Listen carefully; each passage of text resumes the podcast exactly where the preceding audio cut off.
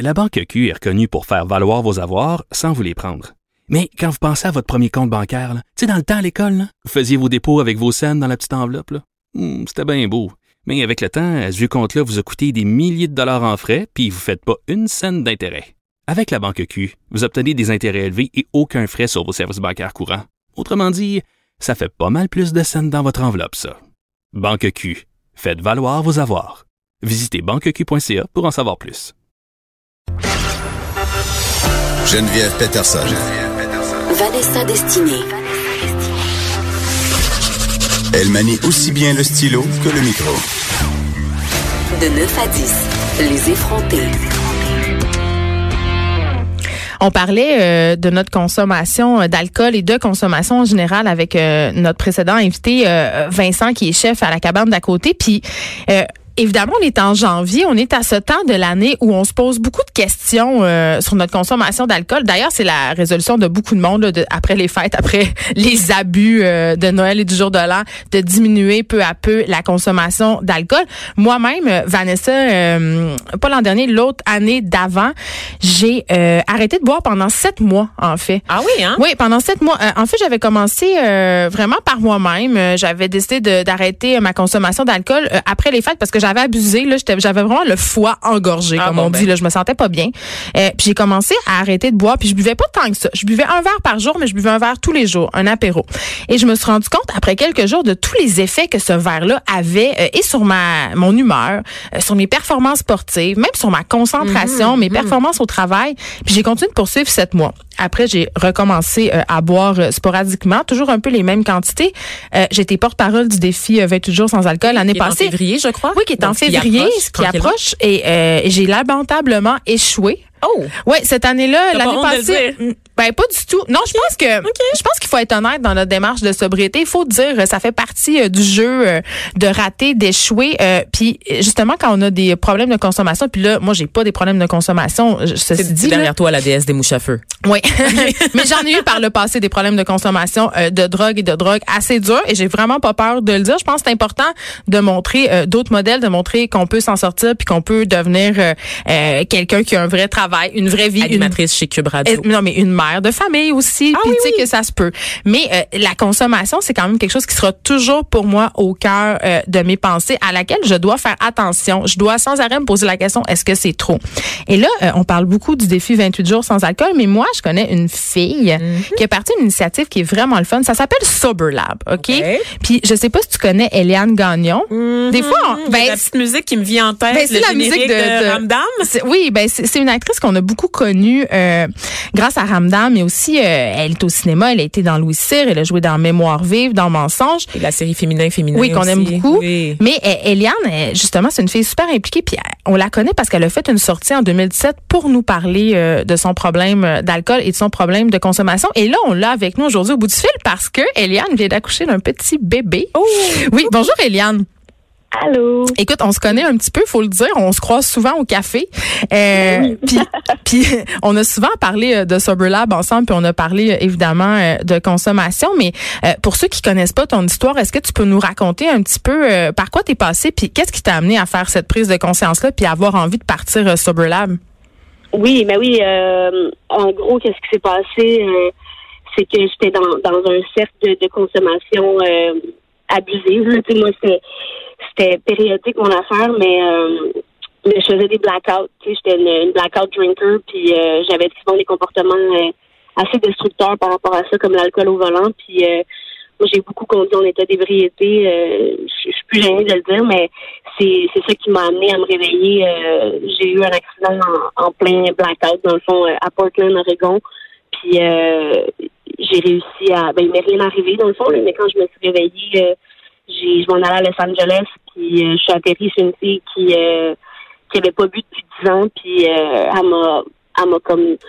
J'ai raconté un peu mon histoire, puis elle était comme, OK, ben si tu veux, euh, il y a un groupe euh, demain matin qu'on peut aller, puis euh, un meeting dans son AA. Puis je suis allée, puis j'ai comme réalisé que que j'étais juste alcoolique, que j'avais un problème de de consommation depuis depuis 15 ans dans le fond là. Puis j'ai arrêté de consommer ce j'ai eu un j'ai eu un moment de lucidité à ce moment-là puis j'ai fait ok c'est fini. Si si je continue je vais mourir probablement dans un accident d'auto euh, ou gâcher ma vie d'une autre façon Tu sais, t'as dit un gros mot, t'as dit le mot alcoolique, tu sais. Puis dans notre tête, on dirait qu'un alcoolique, c'est un vieux monsieur avec une grosse bedaine puis une camisole puis un- un- une Ouais. caisse de dose. Mais c'est pas ça. Tu sais, l'alcoolisme, ça peut prendre euh, différentes formes puis on peut être un Ouais. alcoolique fonctionnel aussi, tu sais. À partir oui moi j'étais Oui. très fonctionnelle T'es comédienne quand même. Jusqu'à quel point ça, ça avait un impact sur ton travail? On n'avait pas l'impression, en tout cas, en te regardant à l'écran.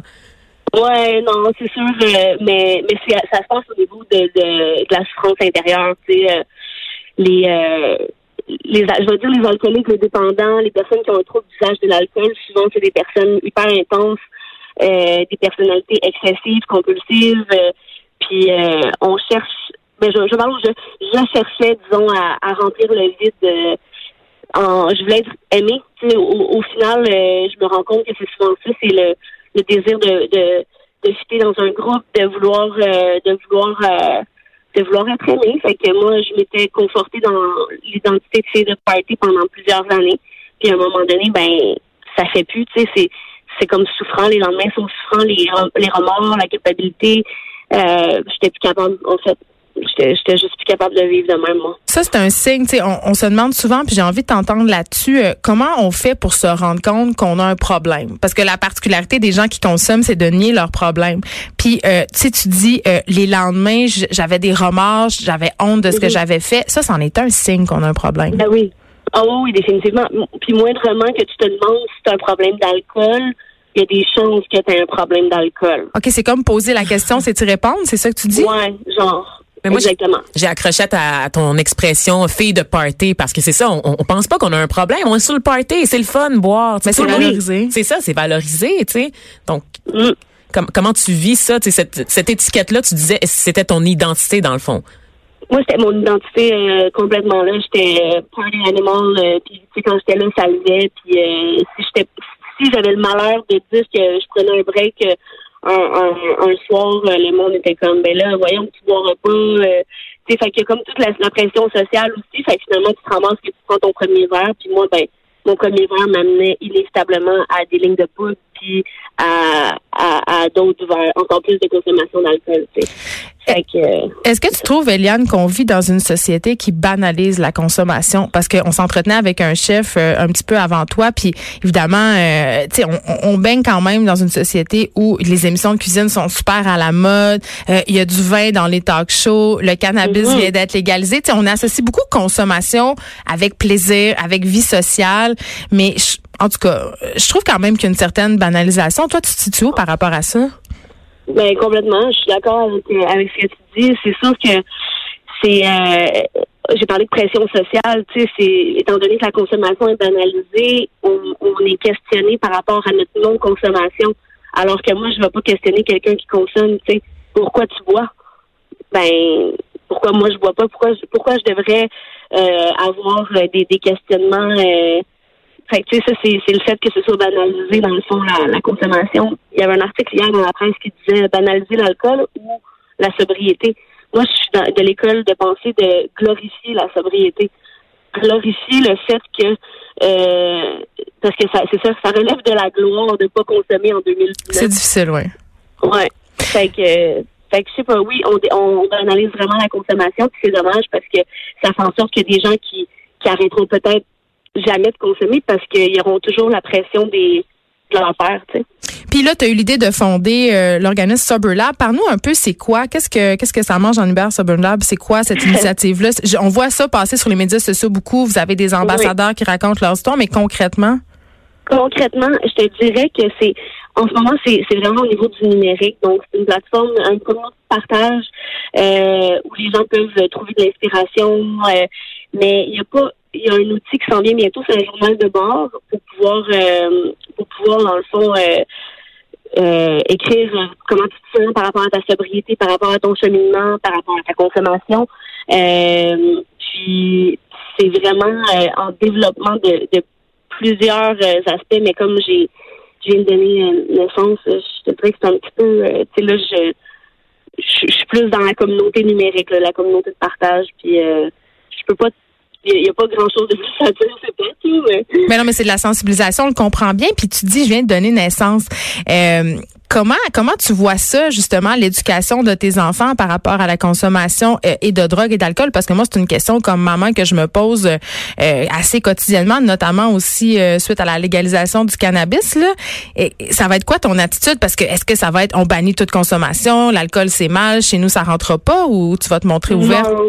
Ben, tu sais, moi, euh, encore là, je suis pas de celle qui va commencer à dire au monde qu'il faut pas qu'ils boivent. Là. Je vais plutôt, euh, je, suis plus dans, ben, vivre et laisser vivre à la limite. Là, je suis libre de faire mes choix. Les gens qui consomment, s'ils veulent abuser, ils peuvent abuser. S'ils veulent, tu sais, j'ai rien à dire. Par rapport à ma, ma, famille, ma famille, mon garçon, ben, moi, il n'y a pas vraiment d'alcool. Mon chum consomme pas beaucoup. Je consomme pas vraiment. Moi, euh, je consomme pas, c'est qu'il n'y en a pas d'alcool à la maison. Fait que c'est sûr et certain que je pense qu'il va il, va vivre là-dedans. Tu ce sera pas un milieu où il y a un, un party vendredi soir à chaque à chaque vendredi.